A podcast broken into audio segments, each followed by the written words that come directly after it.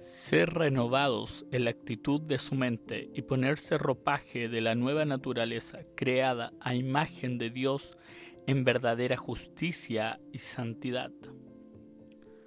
Hay actitudes que nosotros tenemos que, que no lo entendemos bien, pero hacemos daño a las otras personas. Y no solo a las personas que son cercanas, sino también la proyectamos a la sociedad. Actitudes como falta de respeto, poca tolerancia, desprecio, racismo, marginaciones.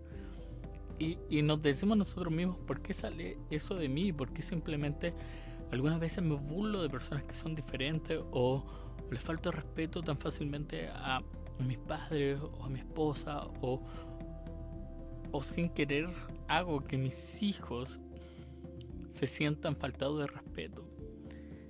Y no lo entiendes. Pero sabes que hay cosas en esta cultura occidental que se normalizan. Se normalizan a través de la televisión, a través de la televisión basura, a través de basura de internet, donde dices que tú puedes faltar respeto, donde dicen que puede haber poca tolerancia, donde hay marginación, donde hay tanto odio derramado en las redes sociales, cuando están los mal llamados o no sé si mal o bien llamados, pero hater o gente que odia a otros que de la nada comienzan a decir que eso es malo o eso es bueno y empiezan a jugar y tantas opiniones y empezamos a normalizar cosas que no deberíamos normalizar. ¿Sabes qué? Entonces la pregunta es, ¿qué estás viendo?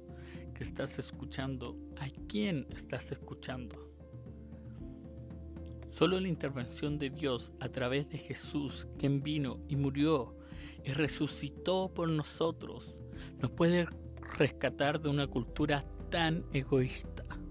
Porque Jesús fue contracultura. Jesús fue contracultura en ese tiempo donde Roma dominaba y donde intereses propios dominaban. Intereses de egoísmo dominaban.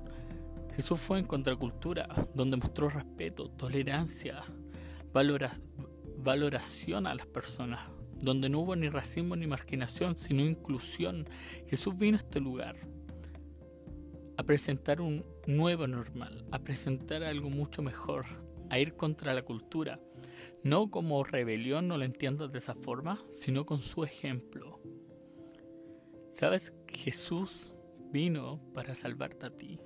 Y aunque tú no entiendas por qué tienes actitudes tan feas, es porque Jesús quiere entrar en tu corazón y quiere limpiar esos malos hábitos, limpiar esas malas actitudes, pero déjale entrar en tu corazón. Si, si no has sido a una iglesia por mucho tiempo o no has sido alguna, repite esta oración después de mí. Jesús, hoy te entrego mi vida y mi corazón a ti. Te declaro como mi Señor y mi Salvador.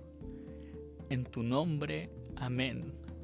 Tal como te dije, si nunca has sido una iglesia o tal vez no has sido alguna en mucho tiempo, googlea, busca en tu buscador iglesia cristiana más cercana y conéctate a ella. Que sea una iglesia que tenga un ambiente que dé vida y sea llena de gracia.